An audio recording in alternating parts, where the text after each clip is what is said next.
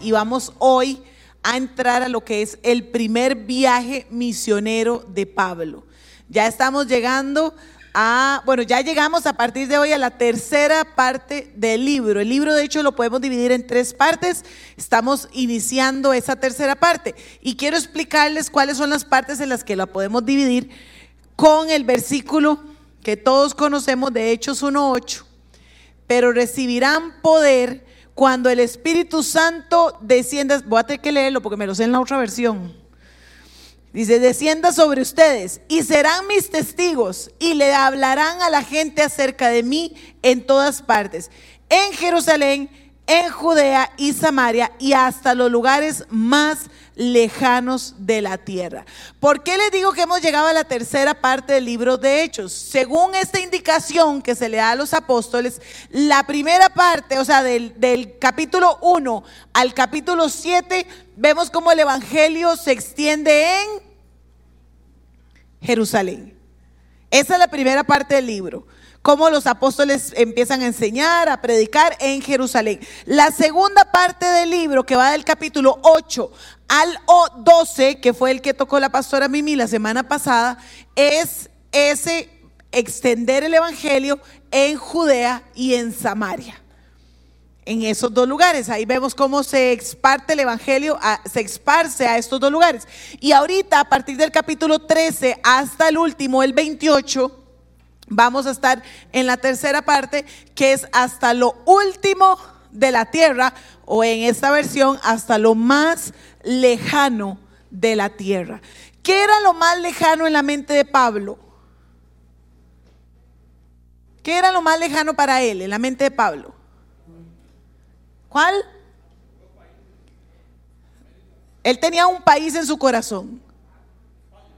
No, Roma. Él tenía un país en su corazón, que era Roma. Para él llegar hasta lo último de la tierra era llegar a Roma.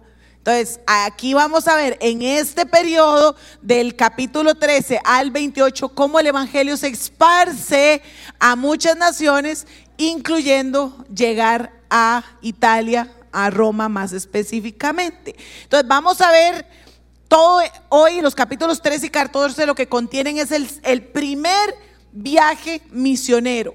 Así. Pablo hizo cuatro viajes. Los tres primeros se consideran viajes misioneros y el último se considera porque a él le tocó, pero aún así se ganó almas para Cristo. Le tocó hacer el último viaje, pero en ese viaje se ganó almas para Cristo. Entonces, esos son los cuatro viajes. Hoy vamos a estudiar el primero. El primero, él recorre, él sale de Siria, de Antioquía de Siria, ahorita vamos a ver el mapa, y recorre Galacia. Galacia y, funda ahí cuatro iglesias. Funda la iglesia de Antioquía de Pisidia, la iglesia de Listra, la iglesia de Derbe y la iglesia de Iconio. Son esas cuatro iglesias las que él funda en este lugar. Si nosotros leemos la carta a los Gálatas, cuando nosotros, cuando la vayamos a estudiar, cuando usted la lea en su casa, cuando usted estudie la carta a los Gálatas, tenga en mente que posiblemente esa carta fue escrita a estas cuatro iglesias porque en esa zona estaban estas cuatro iglesias que levantaron en el primer viaje. Este viaje dura aproximadamente entre uno y dos años, más o menos. Ese es lo que dura el primer viaje en, el que vamos a estudiar. Hay muchos acontecimientos, hay muchos detalles, hay muchas ciudades a las que ellos visitan, hay muchas cosas que suceden, que si lo dejamos solo como un aprendizaje, ¿verdad? Como conocimiento, vamos a salir por esa puerta y lo que vamos a tener es mucho conocimiento del primer viaje de Pablo. Pero como no lo vamos a dejar solo en conocimiento, si lo, lo vamos a transformar con la ayuda del Espíritu Santo en aplicación, en enseñanzas para nosotros, entonces cuando vamos a salir después de hoy, por esa puerta no solo vamos a decir, ay, aprendí, sí, Pablo viajó, el primer viaje de Pablo, sí, son tres, pero vimos el primero. No, vamos a salir aplicando la palabra a nuestra vida. ¿Está bien? ¿Sí? ¿Sí? ¿O no la quieren aplicar? ¿Quieren solo tener ahí conocimiento bíblico? No, vamos a aplicarla, ¿verdad? Vamos a pedirle sabiduría al Señor. Entonces vamos a orar en esta tarde, noche. Señor, te pedimos Hemos estado en este rato, Señor, adorándote, glorificando tu nombre, Señor, exaltándote. Hemos estado eh, saludando a otros hermanos, Señor, y te damos gracias por ellos. Hemos estado ofrendando, que es una manera de adorarte, Señor. Pero en estos minutos, lo que queremos pedirte, Espíritu Santo, es que nos des un corazón atento a tu palabra. Espíritu Santo, háblanos en esta noche. Espíritu Santo, háblanos. Que nuestros oídos espirituales estén abiertos de manera sobrenatural, Señor. Y que nuestro corazón sea esa esponjita para absorber todo lo que tienes para nosotros hoy. Pero que estemos atentos, Señor. Que estemos despiertos, que entendamos tu palabra y nuestra sabiduría, Señor, para poder salir y aplicarla, Señor, a nuestro diario vivir. Te pedimos eso en esta noche, Señor, en el nombre de Jesús. Amén y amén. Entonces, hoy vamos a empezar un poquito al revés. Hoy vamos a empezar con el trabajo en mesas. ¿Está bien? Entonces, vamos a empezar un poquito al revés. ¿Qué vamos a hacer? individual. Entonces, el primer tiempo no quiero oír a nadie hablando. ¿Ok? Porque, ¿qué vamos a practicar? Tal vez usted lo hace mucho en su casa y gloria a Dios. Tal vez a algunos les cuesta hacerlo en su casa y tal vez otros definitivamente nunca lo han hecho en su casa. Que es abrir la Biblia, leer una porción y pedirle al Espíritu Santo que me hable a mí. ¿Ok? Eso es lo famoso devocional, ¿verdad? Que hay muchas maneras de ser un devocional. Entonces vamos a leer capítulo 13 y capítulo 14. Y le vamos a pedir al Espíritu Santo que de manera individual me hable a mí, que me diga, que me indique, que me dé claves para el crecimiento en la vida cristiana. Eso es lo que voy a pedirle al Señor. Pero después, los últimos minutitos, yo voy a compartir ahora sí mis claves con mi mesa. Está bien, para que no hay, no, muy feo, ¿verdad? No, no decirle lo que el Señor nos habló a nosotros, porque a veces el Señor nos habla, pero también a través de nosotros le puede hablar a otros. ¿Está bien? Entonces vamos a tomar estos minutos, 20 minutos exactos a partir de ahora, para este trabajo. Primero individual y después en mesas. Yo les aviso cuando arrancamos con el compartir en mesas. ¿Cuántas claves encontró? ¿Cuántas? Dígame un número. Cinco. ¿Cuántas claves encontraron? Cuatro. Yo, eh. Tres. Siete. Cinco. Siete. ¿Más de siete? ¿Más de siete? ¿Cuántas? Diez. Ok. Ahora dígale a su mesa. Dígale, ya no me hable más. Dígale, ya. Dígale, shh. Como hace mi cuñado. ¿Ok? Vean que a algunos les habló cuatro, tres, siete, diez. Y yo sé que si seguimos y damos más tiempo, el Señor nos sigue hablando y encontramos un montón de claves más para el crecimiento espiritual. Pero así como usted se sentó y le pidió al Espíritu Santo que le hablara y, encontró las claves que encontró hoy, a mí me habló de una manera para ustedes. Entonces yo traje para hoy ocho claves para nuestro crecimiento como creyentes que vamos a ver. Son las que yo encontré. Usted puede haber encontrado muchísimo más y gloria a Dios, o diferentes y gloria a Dios. Entonces, si alguna se repite, usted nada más la pone ahí repetida, pero si no, esto es a nivel general lo que el Señor nos quiere hablar. Entonces vamos a ver ocho claves para nuestro crecimiento espiritual a través del viaje de Pablo, de su primer viaje. Entonces, eh, la primera clave, permanezca, pertenezca a una iglesia local. Pertenezca a una iglesia local. Dice el pasaje, capítulo 13, verso 1. Dice, entre los profetas y maestros de la iglesia de Antioquía de Siria se encontraban Bernabé, Simón, llamado el negro, Lucio de Sirene, Manaén, compañero de la infancia del rey Herodes Antipas, y Saulo. Cierto día, mientras, mientras estos hombres, ¿qué estaban haciendo estos hombres? Adorando al Señor y ayunando. ¿Cuántos hombres eran? Cuéntelos. Eran cinco hombres que estaban ayunando y era un grupo de conexión que estaba ayunando y orando al Señor, adorando, estaban adorando al Señor.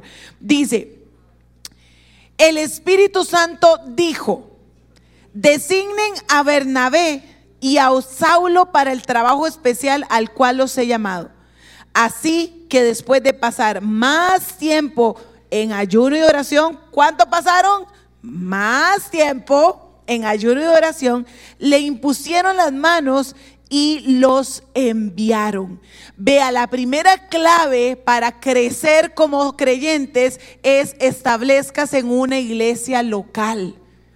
Dios nos llama de manera individual, estamos claros con eso. Dios nos salva de manera individual, la salvación es totalmente individual. Pero una vez que Dios nos salva y una vez que Dios nos llama, nos pone a servir en parejas, en grupos, en una familia.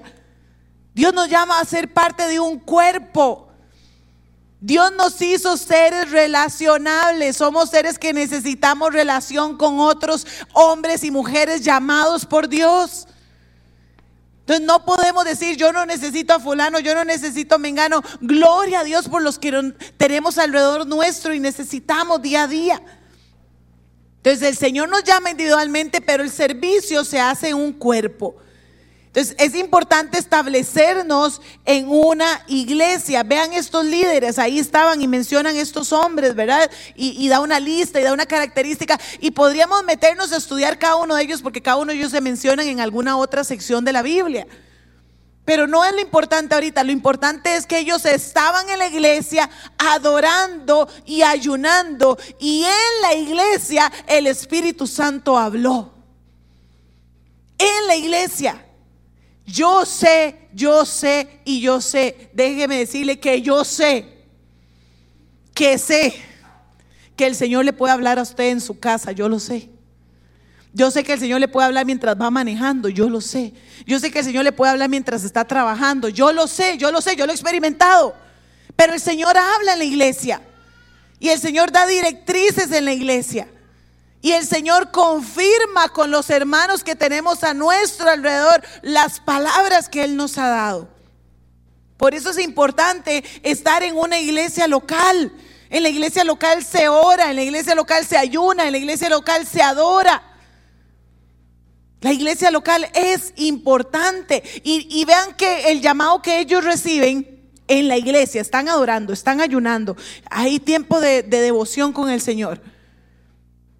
El Espíritu Santo habla. No fue que, no fue que, que ellos, como dicen, ¿verdad? Un sueño de un plato de chicharrones, ¿verdad? Los hizo soñar ahí y dijeron, uy, vámonos para, para allá, aquel país. No fue así. O no fue porque se les antojó salir, salir de, de Antioquía y decir, ay, ay, yo quiero conocer el mundo. Ay, metémonos un viaje misionero para conocer el mundo. Y usted dice, ay, qué relajo, Gaby, ¿cómo eso? Hay gente que se inventa viajes misioneros para conocer el mundo o para conocer el país. Entonces, no fue eso. No fue que ellos dijeron un día, ay, yo quiero más sellos en mi pasaporte. Señor, llévame a las naciones. No, ellos estaban orando, estaban ayunando, estaban pidiéndole al Señor dirección. Señor, ¿qué hacemos? Eh, eh, tenemos un mandato, ganar el mundo para Cristo, predicar el Evangelio a todas las naciones, hacer discípulos. Señor, ¿qué vamos a hacer? Danos las estrategias. Y en ese momento el Espíritu Santo habla. Y dice, apárteme a. De los cinco, ¿cuántos fueron apartados? Dos. ¿Qué hicieron los otros tres? ¿Lloraron? No, se quejaron. No, ¿verdad? No nos menciona nada de eso. Se apartaron dos, Pablo y Bernabé. Ya ellos venían siendo como pareja ministerial hace ratillo, ¿se acuerdan? Cuando en capítulo 9, cuando Pablo se convierte al Señor y quién es el que lo guía en sus primeros pasitos, Bernabé. Bernabé es el que lo acompaña, el que lo lleva donde los discípulos, el que da la cara por él. Es Bernabé. Ya ellos venían siendo pareja hace un tiempo atrás.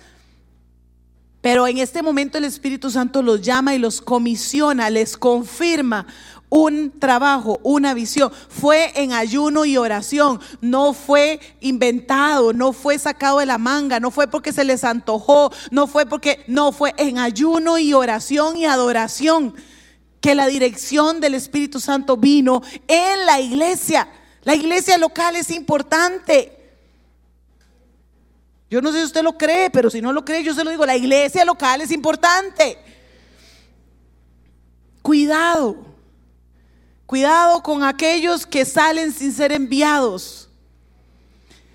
O, o hablemos lo personal, porque lo que estamos haciendo es aplicándolo a nosotros. Cuidado con salir sin ser enviados. Cuidado. Tenemos que tener cuidado con eso, cuidado con, con, con las iglesias que se abren sin que ese pastor haya sido enviado por otra iglesia. Cuidado, cuidado con eso. Cuidado con salir de la iglesia y abrir otra solo porque estoy disconforme en la que estoy. Cuidado con eso. Tenemos que tener cuidado con, con, las iglesias que se abren, cuidado con los viajes misioneros, cuidado con los líderes. Cuidado con las iglesias que se forman sin tener una confirmación en la iglesia local. Cuidado con los pastores que salen sin tener cobertura. Tenemos que tener mucho cuidado con eso. Hay una enseñanza que mi esposo dio para un retiro de, ADN, hace ya ratillo, hace un año y resto, se llama Sin protección, sin autoridad. Usted la puede buscar, está ahí en YouTube, Sin protección, sin autoridad. Nos habla un poco más del tema. Nos habla un poco más de este cuidado que tenemos que tener nosotros a la hora de decir el Señor me llamó a o a la hora de escoger una, una congregación. Tenemos que aprender a escuchar la voz de Dios. Y en este, vea usted, estamos leyendo ahí, ellos estaban, estaban adorando. Dice el verso 3, así que después de pasar cuánto? Más tiempo. ¿En qué? Ve que no se fueron así como a la primera. Ay, es que el Señor me habló y ya, ya saco el pasaporte y saco todo y me voy. No, no, tenga paciencia. Espere la confirmación en su iglesia, espere la confirmación de sus líderes, sigan orando, sigan ayunando, pero en ese proceso prepárese, dice, pasaron más tiempo en ayuno y oración. Y después de que pasó ese tiempo en ayuno y oración, ¿qué hizo la iglesia? Impusieron manos y los enviaron. Impusieron manos y los enviaron. Los enviaron. Tenemos que nosotros ser pacientes. Si el Señor te ha enviado a las naciones, gloria a Dios. Gloria a Dios. Pero salga enviado de su iglesia local. Es que todavía no me envían. Es que tengo... Espérese. Espérese. Espere el tiempo que el Señor tiene. Entonces, la primera clave para crecer nosotros como creyentes espiritualmente es pertenezca a una iglesia local. Pablo, apóstol, le habló, Dios mismo le habló a él y le presentó el Evangelio, pero él pertenecía a una iglesia local. Él pertenecía a una iglesia local, él servía en la iglesia local, él iba a las oraciones de su iglesia local, él iba a las, a las noches de adoración de su iglesia local, él servía en su iglesia local. Pablo. La segunda clave, crezca paso a paso. Crezca paso a paso. Verso 4 dice, entonces Bernabé y Saulo fueron enviados por el Espíritu Santo. Descendieron hasta el puerto de Seleucia y después navegaron hacia la isla de Chipre. Allí, en la ciudad de Salamina, fueron a las sinagogas judías y predicaron la palabra de Dios. Juan Marcos fue con ellos como su asistente. Quiero que veamos algo. Estamos hablando del primer viaje de Pablo. De capítulo 9, que es la conversión de Pablo, a capítulo 13, que es donde estamos, se calcula que pasaron entre unos 10 y 14 años. Pasó en ese, en ese tiempo. ¿Qué quiere decir? Que Pablo tenía entre 10 y 14 años de ser creyente. O sea, no es que él se convirtió y al mes siguiente salió de viaje, misionero. No, él se convirtió y lo prepararon, lo cuidaron, lo asistieron, lo presentaron, lo llevaron a una iglesia, estuvo en su iglesia, se plantó en su iglesia, sirvió, adoró, oró, estuvo ahí y después fue enviado. Más o menos tenía unos 10 a 14 años de, haber, de ser creyente. Entonces, nosotros los creyentes maduramos paso a pasito. No podemos correr. Ya vimos hace unas semanas que, que, es, algunos les toma más tiempo que a otros. Unos caminan más rápido, otros caminan más lento. ¿Sí o no? Pasa con los bebés. Mi mamá me dice que yo caminé a los 11 meses. Yo le digo que yo caminé a los 11 meses porque ya no me alzaba. Porque ya estaba mi otro hermano, Esteban. Entonces le digo, hey, ya estaba el otro, entonces a mí no me alzaban. Entonces no me tocó otra más que caminar. Pero hay bebés que caminan al año, otros al año y dos meses, otros al año y medio. Y uno como mamá se preocupa, pero es que todos dicen que caminan al año, el mío no camina y lo ponen a caminar obligado. Y juácatelas, ¿verdad? Se nos cae por todo lado. Hasta que aparece un día que usted, el día que menos espera, el día que no tiene el teléfono cerca, el día que no hay cámaras, y usted ve ese bebé donde agarró una fuerza, se paró y empezó a caminar. Así somos los creyentes. Algunos caminamos más rápido que otros, pero el crecimiento es paso a paso. No se apresure, vaya paso a paso. Para que Pablo llegara a ser el apóstol que usted y yo leemos hoy en día en Hechos y en todas las cartas, él tuvo que ir paso a paso. El primer paso de Pablo era conocer el Evangelio directamente de Dios y dice que él se apartó y estuvo un encuentro con Jesucristo mismo. El siguiente paso de Pablo era conocer a los apóstoles, porque él iba a pertenecer a los apóstoles. Dice, yo soy como el vomitivo de los apóstoles, decía Pablo, pero era apóstol. El menor, el más pequeñito, pero era apóstol, tenía que conocerlos. Entonces el siguiente paso de Pablo fue ir a conocer a los apóstoles. El siguiente paso de Pablo fue pertenecer a la iglesia de Antioquía de Siria. Y así fue todos sus pasos hasta que él sale a este primer viaje misionero. Entonces, eso lo vamos a ver con Pablo. Ahora, este segundo viaje, que es el que ustedes tienen aquí, está en todas las Biblias. La Biblia que no tenga, devuélvala porque ese mapa está en todas las Biblias, ¿verdad? Entonces, el primer viaje de Pablo. Esto vamos a tener un panorama grande porque los primeros tres viajes lo que recorren es todo este y un pedacito más, pero lo vamos a acercar más a este que es el primer viaje. Pablo sale de Antioquía de Siria, porque está Antioquía de Pisidia allá, ¿verdad? Pero él sale de Antioquía de Siria, eh, de esa es su iglesia local, ahí está. ¿A dónde se dirige primero? A Chipre, a esta isla. Veamos una, o, una curiosidad de, de que ellos se hayan dirigido a Chipre. ¿De dónde era Bernabé? de Chipre, eh, la respuesta se hubiera ganado, o sea, la respuesta más obvia no había. Estamos hablando de Chipre, yo le pregunto dónde era Bernabé, era de Chipre, ¿verdad? Entonces no había dónde fallar ahí. Bernabé era de Chipre. Entonces, ellos podían hacer, ustedes van a ver y vamos a estudiarlo aquí, los viajes de Pablo recorrieron el mundo, ellos aprendieron a hacer viajes de años. Pero su primer viaje misionero es a la ciudad de donde era Bernabé. Una ciudad conocida para ellos. ¿Ven que el paso es más pequeño? No se, ¿verdad? No cruzaron el mundo, dijeron, vamos a ir a mi ciudad, en mi ciudad hay mucha necesidad, en mi ciudad hay mucha gente que no conoce al Señor, ahí yo tengo mi familia cerquita, nos pueden ayudar a dar en algo, vamos a Chipre. Y agarre para el saco, ¿verdad? Los, todos los que tienen llamado misionero. A veces queremos salir a la China de una vez. Vaya ahí al barrio chino primero. No, estoy hablándole al Chile. A veces queremos salir, ¿sí? Vaya primero, evangelice su familia, su país, practique aquí. Métase ahí a la montaña. Vaya a, los barricitos donde no hay iglesia, que nadie va. Métase ahí y después salimos a la conchinchina si usted quiere. Entonces, eso es lo primero. Lo segundo que estamos viendo es una distancia corta ellos escogen hacer una distancia. Ellos recorrieron más de mil millas en sus viajes misioneros, hicieron años de años, Pablo y Bernabé, en sus viajes, y Pablo específicamente en sus viajes misioneros, pero en este deciden hacer un viaje cortito, un viaje pequeño. Entonces van a Chipre.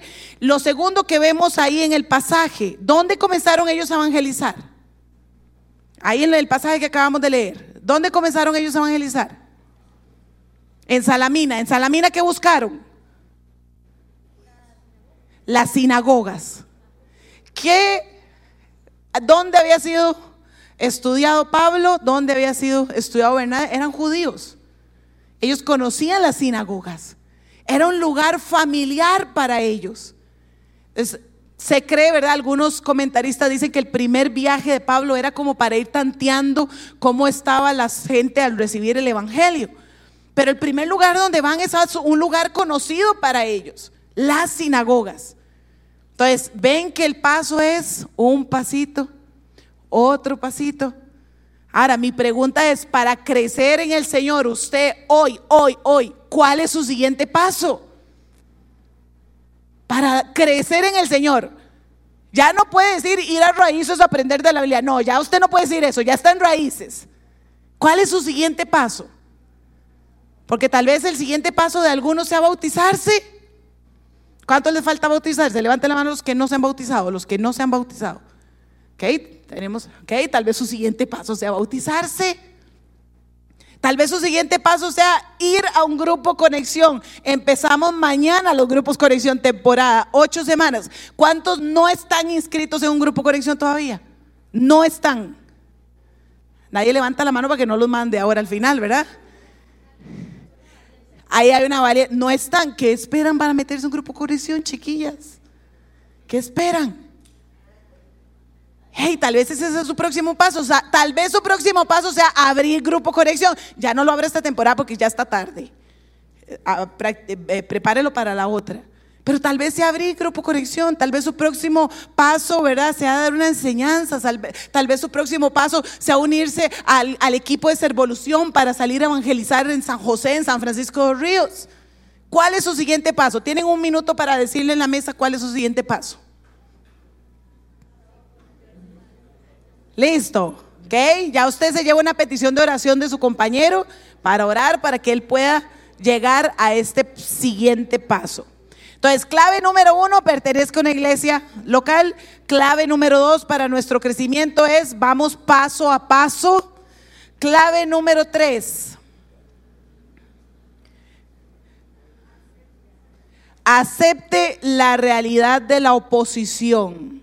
Acepte la realidad de la oposición. Verso 6. Dice, después viajaron de ciudad en ciudad por toda la isla hasta que finalmente llegaron a Pafos. Pafos es un, estamos siempre en la isla de Chipre, donde conocieron a un hechicero judío, un falso profeta llamado Bar Jesús. El tal se había pegado al gobernador Sergio Paulo, quien era un hombre inteligente. El gobernador invitó, invitó a Bernabé y a Saulo para que fueran a verlo, porque quería oír la palabra de Dios. Pero Elimas, el hechicero, es el mismo que Bar Jesús por aquello, ¿verdad? Bar Jesús es contrario a Jesús, ¿verdad? Elimas es el nombre, significa el hechicero, eso es lo que significa su nombre en griego. Se entrometió y trataba de persuadir al gobernador para que no prestara atención a lo que Bernabé y Saulo le decían. Trataba de impedir que el gobernador, ¿qué? Creyera. ¿Usted cree que Satanás le aplaude a los cristianos que quieren escuchar la palabra? No, no. No es fácil cuando un creyente quiere escuchar la palabra o alguien que no es creyente, pero ya el Espíritu ha empezado a poner hambre y sed de la palabra en su corazón. Va a haber oposición siempre. Siempre Satanás va a prestar o va, a presentar oposición. Nos la va a presentar a nosotros cada vez que queramos ir y estudiar, leer, tener devocional, venir a raíces, venir un domingo. Nos va a poner oposición. Nos va a poner oposición cuando queremos ir a estudiar la palabra o enseñarle la palabra o hablar del evangelio a otra persona. Y le va a poner oposición a las personas que están deseando escuchar. Satanás siempre va a buscar la manera Vea que Sergio Paulo, para que usted lo tenga ahí entre sus notas de contexto, él era parte del gobierno romano. Él era un, ¿qué era? La Reina Valera lo dice. Un procónsul. ¿De cuál leyeron? Bueno, yo sé que ahora leen otras versiones, ¿verdad? Pero un procónsul. ¿Qué era un procónsul? Era una persona escogida por el Senado romano para gobernar ciertos pueblos o ciertos lugares pequeños. Ese era Sergio Paulo. O sea, quiere decir que Sergio Paulo era un gentil, un romano, que trabajaba para el gobierno.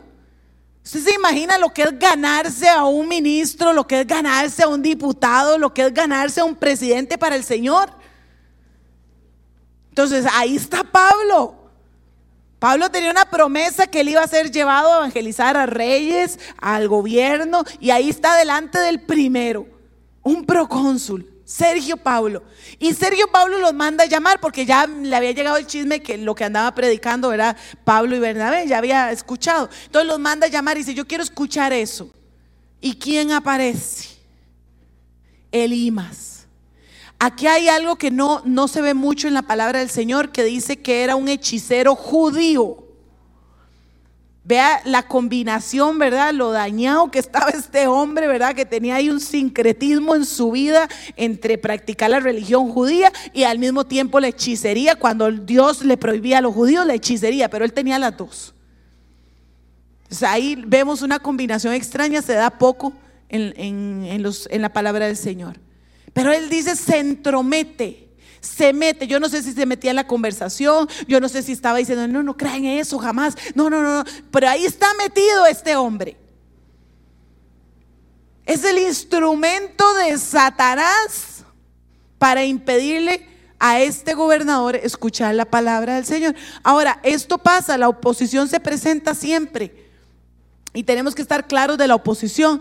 Y bueno, ya este lo leímos, perdón. Vamos a ir a este, pero se los voy a poner desde, esto es Marcos capítulo 1. Se los voy a poner desde el verso 13. Dice así. Luego Jesús le dijo, si no pueden entender el significado de esta parábola, ¿cómo entenderán las demás parábolas? El agricultor siembra las semillas al llevar la palabra de Dios. Póngale atención a esta parábola. Dice, las semillas que cayeron en el, camino representan a los que oyen el mensaje, pero enseguida Satanás viene y se las quita. Vinieron el domingo, pero no habían ni salido de la puerta y ya se olvidaron de lo que se habló el domingo de la palabra del Señor. Satanás viene y se las quita. 16. Las semillas sobre la tierra rocosa representan a los que oyen la palabra y de inmediato lo reciben con alegría. Qué chiva esa palabra, qué poderosa esta palabra. ¿Cómo me está hablando el Señor hoy en esta palabra? Dice el 17. Pero como no tienen raíces profundas, ¿qué pasa? No duran mucho. En cuanto tienen problemas o son perseguidos por creer la palabra de Dios, caen. 18. Las semillas que cayeron entre los espinos representan a los que oyen la palabra de Dios. Pero muy pronto el mensaje queda desplazado. ¿Por qué es desplazado? Por las preocupaciones de esta vida, por el atractivo de las riquezas y por el deseo de otras cosas. Así que no produce ningún fruto ven que las distracciones que Satanás va a utilizar van a estar siempre. Siempre nosotros tenemos que estar atentos a las distracciones. Las distracciones pueden ser un mensaje en estos momentos en su teléfono. En estos momentos puede ser un mensaje. La distracción. Y les cuento esto, un día andaba yo enseñando en otra iglesia. Ahorita es que tengo mi teléfono porque aquí yo voy siguiendo las las diapositivas que siguen. Pero un día iba yo a enseñar y tenía mi Biblia, tenía mi teléfono, ¿verdad? Y me empieza a entrar mensajes. Y entonces estamos en media de oración, entonces yo saco el teléfono y empiezo a ver qué es el mensaje. Y entonces es de un, eh, lo primero que leo es que es de una muchacha que yo conozco, leo el nombre. Y entonces empieza a decirme que su esposo eh, lo atropellaron, que tuvo un accidente, que está inconsciente. Los dos eran de la iglesia. Eran líderes de nuestra iglesia. Esto estoy hablando hace ratillo. Eran líderes de nuestra iglesia. Y entonces, claro, mi corazón empieza a acelerarse de una manera ¿verdad? Eh, yo dije, ¿cómo, cómo, cómo? Pero fulano, pero jamás, ¿verdad? Y usted dice, y los chiquitos, y, y empieza, ¿verdad? salgo, hago intento de la llamada, nadie me contesta, ¿verdad? Porque yo necesitaba hablar con ella, nadie me contesta, yo entro a la iglesia y estoy, o sea, ha sido de las peores enseñanzas que he ido a dar en mi vida. Terribles. Cuando yo salgo de enseñar y empiezo a revisar el mensaje, ¿verdad? Y empiezo, le mando un mensaje a Adán y Adán me dice, no, no, no, a mí no me han avisado nada. Y empiezo a revisar, resulta que se habían equivocado de número. Y el mensaje era para otra persona, pero tenía el nombre de alguien conocido mío. El mensaje era un número equivocado. Me mandaron un mensaje a mí y no era. La distracción de Satanás puede venir por un mensaje. En medio de la reunión, en medio de la enseñanza, entonces te perdiste la enseñanza que era para vos y fue robada. No escuchaste el pasaje, no escuchaste la, enseñanza, te la robó Satanás. ¿De dónde está viniendo la distracción? La distracción puede venir de la persona que está a la par suya, vuelva a la vez, dígale, no me distraiga, apártate de mí, no, no le digas así tan feo. hey, la distracción puede venir de la persona que está a la par de nosotros. La distracción puede venir de una visita que llegó a nuestra casa y estábamos eh, eh, en el momento de, nuestro devocional individual o ese día quisimos leer la Biblia y nos tocaron a la puerta. Puede venir de una visita, puede venir, vea que el pasaje dice, ¿verdad? De las preocupaciones de este mundo. Satanás puede utilizar las preocupaciones de este mundo para que tu mente esté en otro lugar y no en la palabra del Señor y no en lo que se está enseñando. Dice los deseos de riqueza. Usted está, ¿cómo hago más plata? ¿Y mañana qué hago? Y mañana tengo que atender más gente. Y, tengo que hacer, pensando en plata, plata, plata. Eso te va a distraer de la palabra. Incluso la enfermedad te puede distraer, la pereza te puede distraer.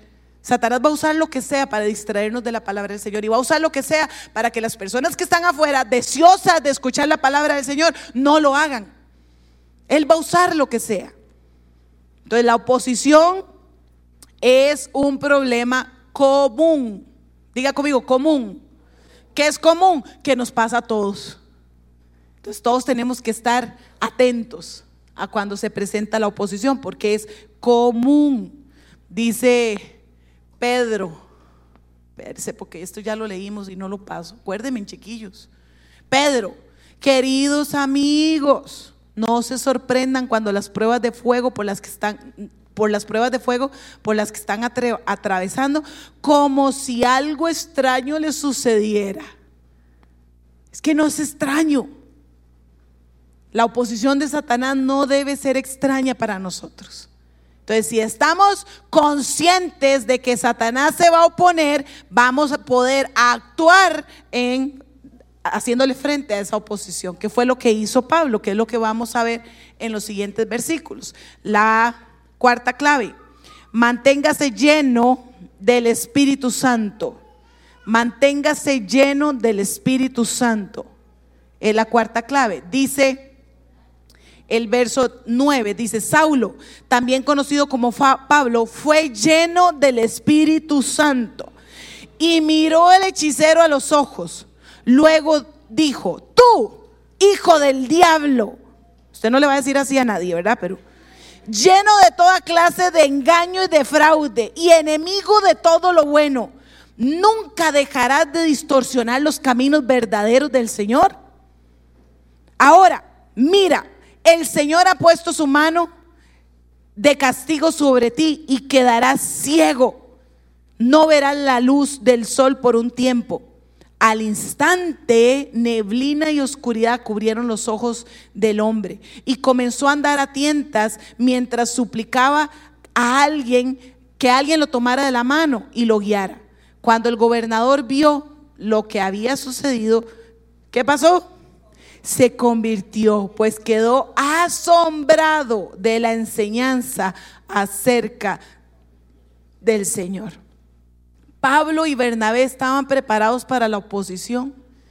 Sabe, a veces en nuestra vida no estamos llenos del Espíritu Santo, no estamos tan sensibles al Espíritu Santo. Tenemos oídos sordos a la voz del Espíritu Santo que estamos jeteando en medio de la oposición. y discúlpeme el léxico, ¿verdad? Lo vamos a traducir a cristiano. Estamos, eh, no, porque ese sigue siendo popular. En otra, no, también estamos con nuestra mente dispersa en otros lugares. Ah, estamos distraídos. Y, y Satanás haciendo fiesta con nuestra vida y con la vida de los demás y nosotros en otro mundo porque no estamos llenos del Espíritu Santo. Vea que Pablo y Bernabé aquí fueron llenos del Espíritu Santo, inmediatamente tuvieron el poder del Espíritu Santo para resistir la oposición y actuar delante de la oposición. Y lo callaron, lo mandaron a callar de una manera muy bonita, ¿verdad? Hijo del diablo, cállese. Muy, muy cristiana. Pero estaban, ahora, aquí en el libro de Hechos, ¿se acuerdan? En la primera, primera lección que vimos, la primera reunión, vimos que aunque se llama Hechos de los Apóstoles, es mejor llamarlo Hechos del Espíritu Santo, porque vemos al Espíritu Santo de principio a fin y cómo el Espíritu Santo utilizó a los apóstoles y a otro montón de creyentes para extender el Evangelio. Entonces, es, es los hechos del Espíritu Santo. Y una y otra vez, conforme pasan las enseñanzas, vemos la importancia de nosotros estar llenos del Espíritu Santo. Si usted quiere crecer en el Evangelio, crecer en su cristianismo, madurar, ser un cristiano maduro, busque la llenura del Espíritu Santo. Busque estar lleno de la presencia del Señor. Eso te va a hacer madurar. Esto te va a hacer aplicar la palabra a la vida diaria. Entonces, y, es más, si usted pone cuidado, ¿qué cantamos aquí cuando venimos a adorar a raíces? ¿Qué cantamos? Todo tiene que ver con el Espíritu Santo. Llénanos, Espíritu Santo, muévete, Espíritu Santo, bienvenido, Espíritu Santo. Todo tiene que ver con el Espíritu Santo. Porque es muy importante para nosotros los creyentes, es de suma importancia es sumamente relevante para pelear nuestras batallas personales y de iglesia estar lleno del Espíritu Santo. La quinta,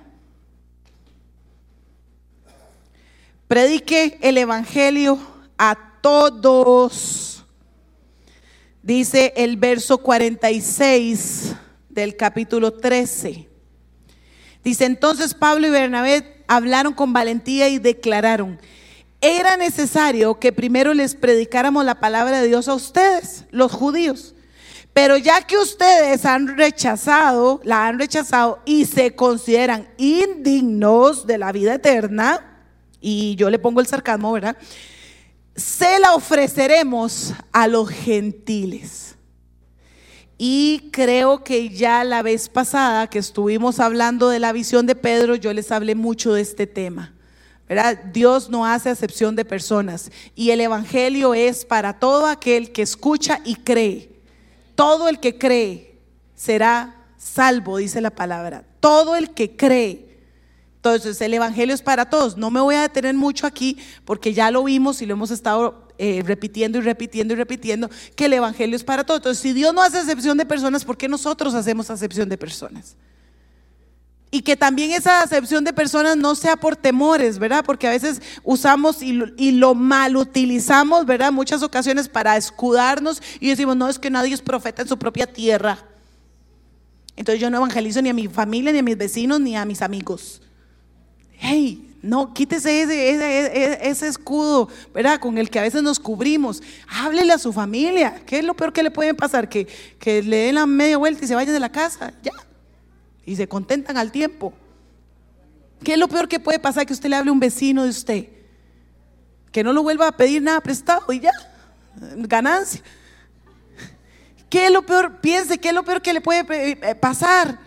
Hey, no hagamos acepción de personas también por nuestros temores o por escudarnos en el Evangelio es para todos, para todos. La otra clave, la seis, Dígale a su compañero cuál es la clave 6.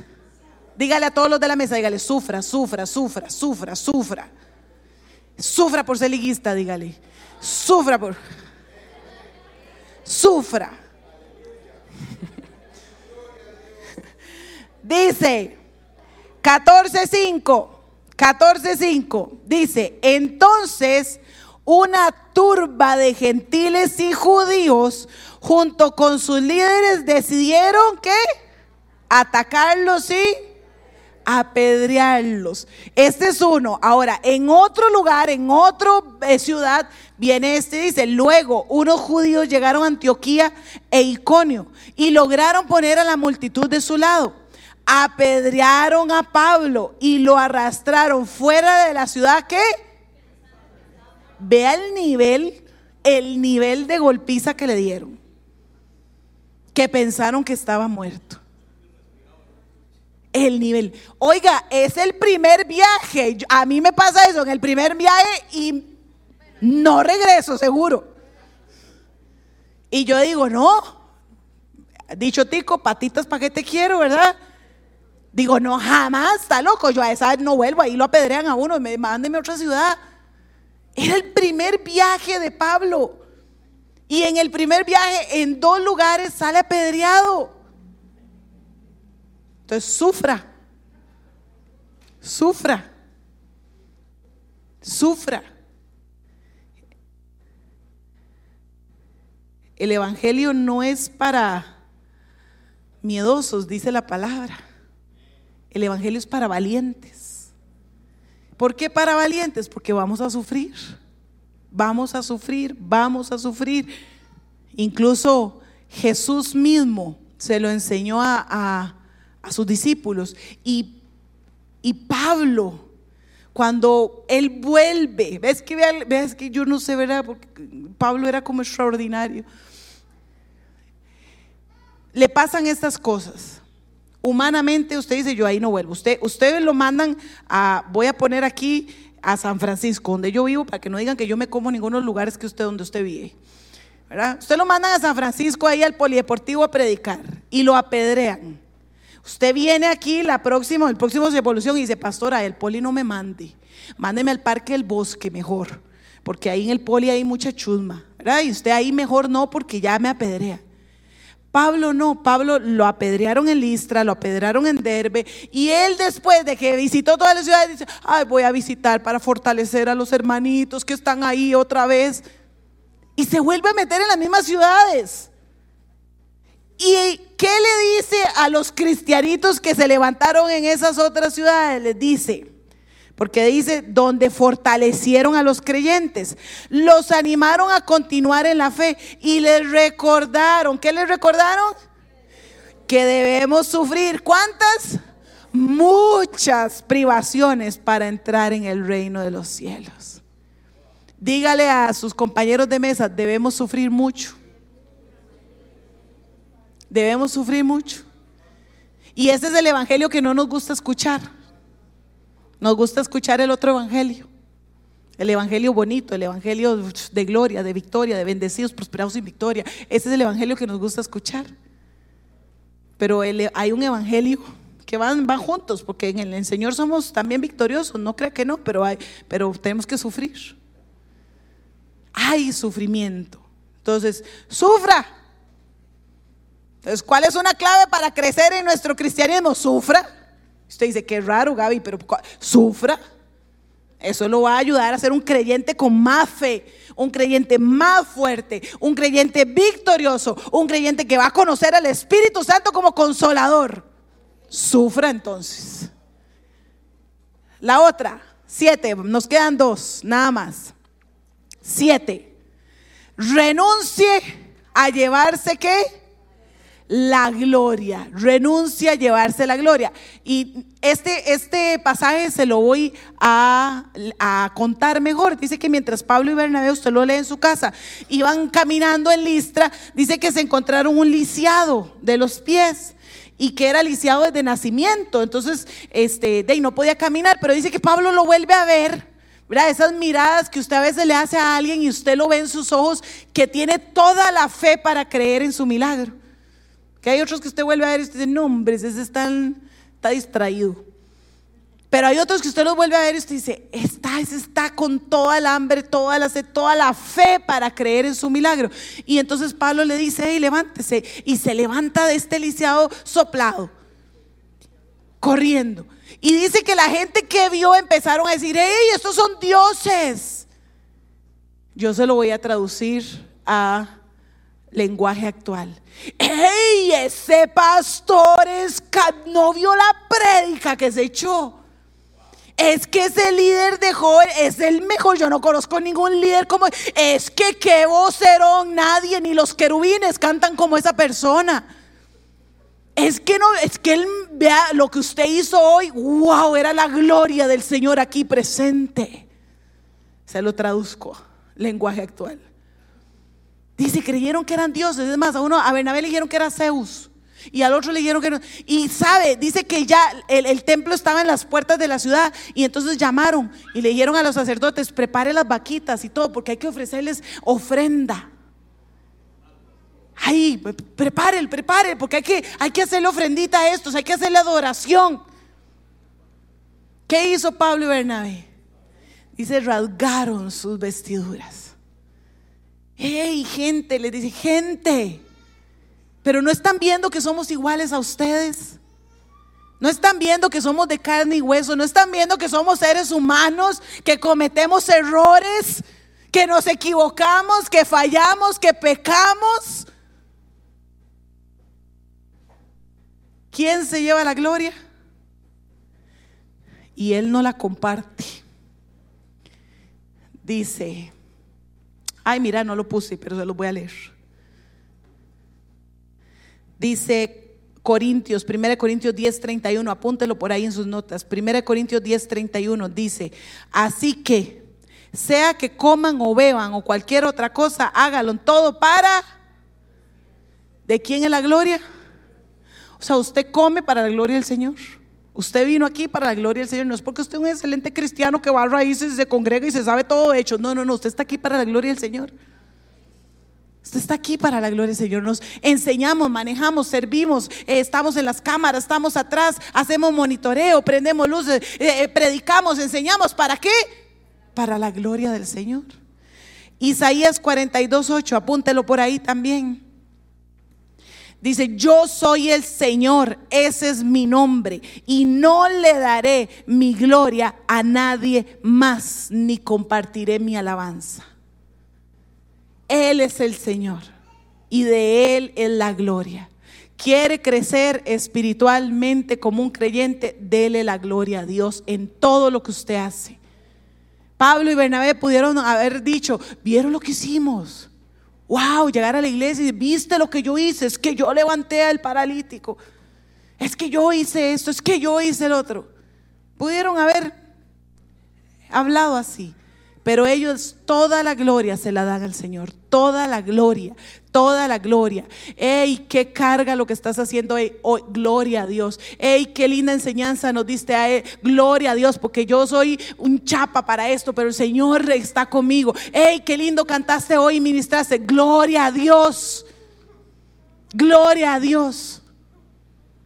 Y la última de las claves. Rinda ¿Qué? Rinda cuentas, rinda cuentas. Y vamos a ir a los últimos versos, versos 24 del capítulo 14. Dice, luego atravesaron nuevamente Pisidia y llegaron a Panfilia. Predicaron la palabra en Pergue y después descendieron hasta Atalía. Por último regresaron en barco a Antioquía de Siria. ¿De dónde había salido Pablo? de Antioquía de Siria. ¿Dónde estaba su iglesia local? En Antioquía de Siria. Después de que él hizo todo el, recorrido de las iglesias y evangelizó y levantó nuevas iglesias, ¿a dónde regresó? Antioquía de Siria. Dice, donde había iniciado su viaje. Los creyentes allí los habían encomendado para la gracia de Dios, a la gracia de Dios para que hicieran el trabajo que ahora habían terminado. Una vez que llegaron a Antioquía, reunieron a la iglesia y le informaron todo lo que Dios había hecho por medio de ellos y cómo Él también había abierto las puertas de la fe a los gentiles. Y se quedaron allí con los creyentes como por mucho tiempo. Si queremos crecer como creyentes, tenemos que estar bajo cobertura. Tenemos que rendir cuentas, rinda cuentas. ¿Por qué insistimos tanto en los grupos de conexión? Y usted puede decir que cansado, todos los días me hablan de... ¿Por qué? Porque es un lugar para rendir cuentas. Es importante que nosotros rindamos cuentas. Así que no, no, es, no es ir a confesarnos como tal vez nos enseñaron en, lo tradicional. No es ir a confesarme, ya recibí el perdón de Dios y ya puedo salir otra vez a pecar en paz. No es eso. Es ir y rendir cuentas. ¿Cómo está mi vida? ¿Cómo está mi vida espiritual? ¿Cómo está mi matrimonio? ¿Cómo está mi noviazgo? ¿Cómo están mis estudios? ¿Estoy dejando todo botado o le estoy poniendo? ¿Cómo va mi trabajo? ¿Estoy haciendo chorizo o estoy trabajando honradamente? ¿Estoy robando tiempo o estoy trabajando lo que debo trabajar? ¿Cómo está mi matrimonio? ¿Cómo estoy yo como hombre? ¿Cómo estoy yo como mujer? Eso es rendir cuentas. Rinda cuentas. No necesariamente tiene que ser un pastor. Rinda cuentas a un líder. Rinda cuentas a un amigo. En los grupos conexión hay algo lindo que se hace ahí. Rinda cuentas. Rinda cuentas es importante. Los creyentes maduros se cuidan porque seguimos siendo humanos. Los creyentes maduros cuidan su integridad y parte de su integridad es poder ir y hablar con otro y decir, mira, creo que estoy fallando en esto, ¿qué opinas? Eh, cometí un error, me equivoqué, ¿qué puedo hacer ahora? Oras por mí, me ayudas. Eso es rendir cuentas. Rendir cuentas de la parte bonita es muy bonito, es fácil, ¿verdad? Usted, ay, yo hice, yo hice esto y fui, conocí, y eres que chiva, y eso es muy bonito. Lo difícil es rendir cuentas cuando cometemos errores y nos equivocamos. Porque eso a nadie le gusta, porque nos da vergüencilla, ¿verdad? ¿Cuántos le han dado vergüencilla rendir cuentas, ¿verdad? Dice, me equivoqué en esto, me da vergüenza. Pero rendir cuentas es importante, es un principio para los creyentes. Pablo regresó a la iglesia que lo envió a rendir cuentas y a decir, hey, ya terminé el trabajo que ustedes sabían, o el que ustedes me enviaron, al que planificamos aquí, ya lo terminé. Esto fue lo que pasó. Esto fue lo que hicimos de parte de Dios. Este el Evangelio alcanzó a tantos de parte del Señor. Y se quedaron ahí mucho tiempo. Ocho claves para crecer. ¿Se parecen a las suyas? ¿O lleva más de ocho porque usted encontró nuevas? ¿Lleva más de ocho? ¿Sí? Bueno, así es el Señor hablándonos a través de su palabra. Muy, muy, muy bonito el viaje de Pablo, pero tenemos que aprender de ese viaje para poder aplicarlo nosotros al salir por esas puertas. Vamos a orar para despedirnos esta noche, después de orar, nada más me regala un minutito para darle una indicación de algunas cosas. Y listo. Señor, gracias. Gracias por tu palabra. Como dice ella misma, es más cortante que espada de dos filos que penetra hasta lo profundo de nuestro ser y parte los tuétanos de todo lo más profundo de nosotros, Señor. Gracias por tu palabra. Gracias porque ella es la que puede entrar a aquellos lugares que tal vez otros no pueden entrar, Señor. Y hoy hemos aprendido, hemos aprendido de ella y no queremos ser como la tierra de, la parábola de la semilla del sembrador, Señor. No queremos ser una tierra que permite que Satanás se robe, la palabra, no queremos ser una tierra, Señor, que recibimos la palabra con alegría, pero después se nos olvida y dejamos, la dejamos de lado por otras preocupaciones. No queremos ser como la tierra, Señor, que, recibe la semilla, pero estamos tan eh, eh, eh, preocupados por cosas de este mundo, por cosas que suceden, por nuestros trabajos, por lo que nos hace falta, por lo que no tenemos, que olvidamos tu palabra. No queremos ser así, Señor, queremos ser esa tierra fértil esa tierra fértil, esa tierra de la que hablan, ¿verdad? Los que acostumbran a sembrar, Señor, uy, esta es la mejor tierra, esta rapidito le va a salir la cosecha. Queremos ser de esa tierra, Señor, abonada, queremos ser tierra fértil. Para que tu palabra que fue sembrada hoy, que va a ser sembrada mañana, que, que estudiamos ayer, que vamos a estudiar el lunes, Señor, que esas palabras dé fruto en nosotros. Señor, enséñanos a dar fruto.